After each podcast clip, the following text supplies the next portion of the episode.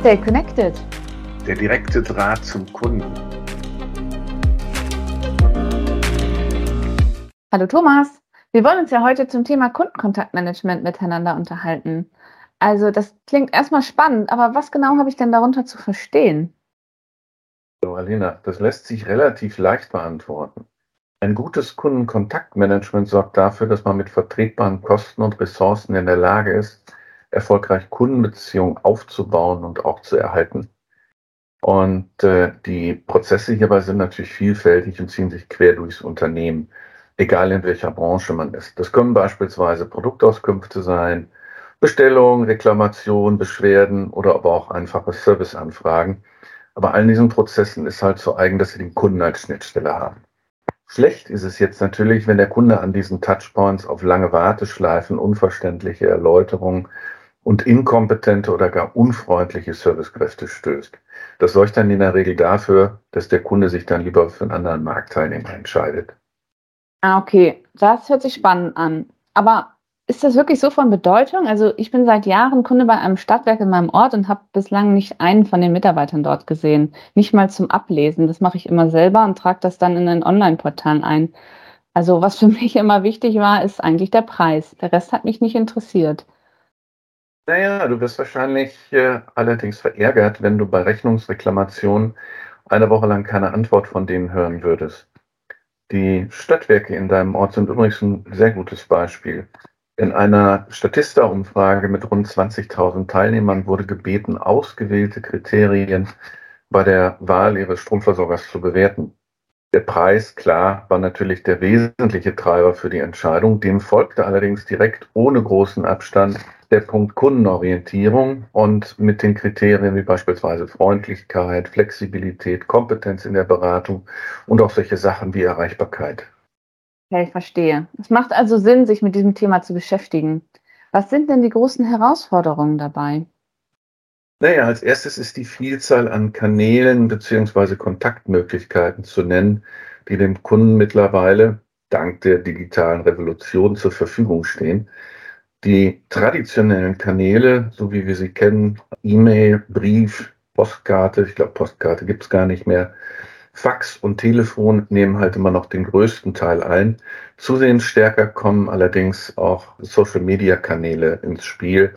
Ich möchte da mal so äh, Kanäle wie WhatsApp, Twitter, Facebook nennen oder aber auch äh, zukünftig solche Sprachassistenten wie zum Beispiel Alexa die halt gerade äh, in der jüngeren Generation zusehends an Bedeutung gewinnen. Bespiele ich diese Kanäle nicht, dann bin ich natürlich für diese Zielgruppe auch nicht sichtbar. Ein weiterer Punkt äh, ist bisweilen die Überforderung der Kontaktcenter-Mitarbeiter. Wenn Kundeninformationen aus zig Systemen zusammengesucht werden müssen, also beispielsweise aus einem CRM-System, einem Abrechnungssystem, irgendwelchen Service-Tools, dann kann der Mitarbeiter nicht entspannt und informiert dem Kunden entgegentreten. Und äh, ein besonders schräges Bild ergibt sich dann natürlich auch noch, wenn die Informationen inkonsistent oder nicht aktuell sind. Ein weiterer Punkt, den ich sehe, ist äh, der Fall, den Menschen absolut nicht schätzen, ist ein Teil ihrer Lebenszeit in telefonischen Warteschleifen verbringen zu müssen. Das schafft erheblichen Unmut und auch ein schlechtes Image. Und dafür muss ich was tun, damit genau das nicht passiert. Ja, okay, verstehe. Und gibt es denn für die Unternehmen äh, am Markt irgendwelche Softwareprodukte, mit denen man die jetzt von dir genannten Herausforderungen halt besser angehen kann? Ja, die gibt es. Allerdings äh, nicht als All-Inclusive-Lösung, sondern eher als, ich möchte das mal als so bewerten.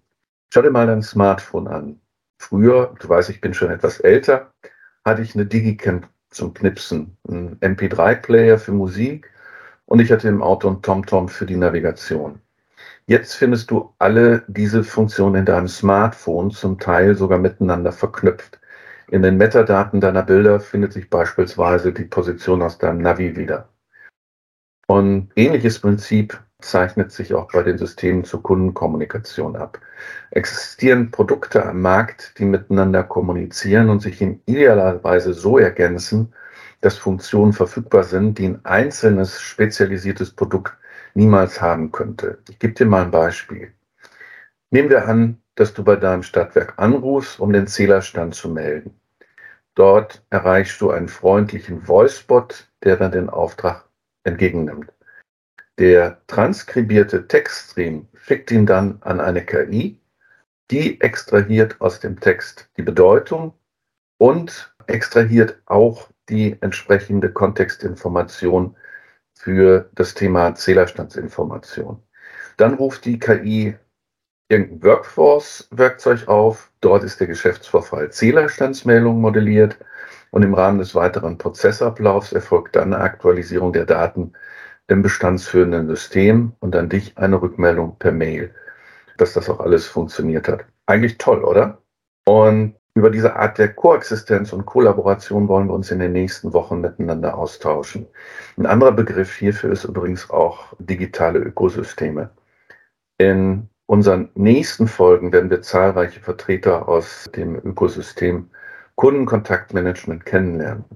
Neben Bearing Point internen Kollegen werden auch Fachleute von Genesis, von Call One, von Convenio und Sematel dabei sein. Aber lassen wir unsere Partner doch einmal selber zu Wort kommen. Mein Name ist Thomas Dannhäuser und äh, ich bin Strategic Account Director. Genesis ist das einzige Ökosystem, was den Menschen über die Technologie setzt und was dich in die Lage versetzt, eine außergewöhnliche Customer Experience und äh, Reise mit deinem Kunden zu machen. Ich heiße Jens Hartmann, bin Senior Manager bei Bearing Point und seit 20 Jahren im Bereich Digitalisierung in der Energiewirtschaft unterwegs. Gemeinsam mit Salesforce bieten wir die Lösung Energy 360 an, die insbesondere auf die Bedürfnisse von Energieversorgern zugeschnitten ist. Ich bin Verena Ebrecht und ich betreue seit acht Jahren das Partnermanagement bei der Convenio. Ich habe damals die Firma auch mitgegründet. Und äh, wir von der Conveneo Assist Digital kombinieren europaweit menschliche und künstliche Intelligenz, um jeden Kundenkontakt in ein Erlebnis mit Mehrwert zu wandeln. Hallo, mein Name ist Björn Bendig. Ich bin Geschäftsführer hier bei Call One. Wir sind ein deutsches IT-Unternehmen äh, mit dem Fokus eben auf das Thema Kundenservice und Kommunikation. Wir liefern eine leistungsstarke cloudbasierte Kommunikationsplattform Carsten Fiedler mein Name, auch seit, ja, sagen wir mal, 18 Jahren bei Sematel für KI-Lösungen im Einsatz. Ich verantworte unter anderem die Partnerschaften, die wir gemeinsam ja in dieser Podcast-Reihe mal genauer vorstellen möchten. Ja, cool. Dann verspricht unsere Podcast-Reihe ja extrem spannend zu werden. Ich kann es kaum erwarten. Und ich kann nur noch einmal empfehlen, seien Sie dabei. Tschüss. Tschüss.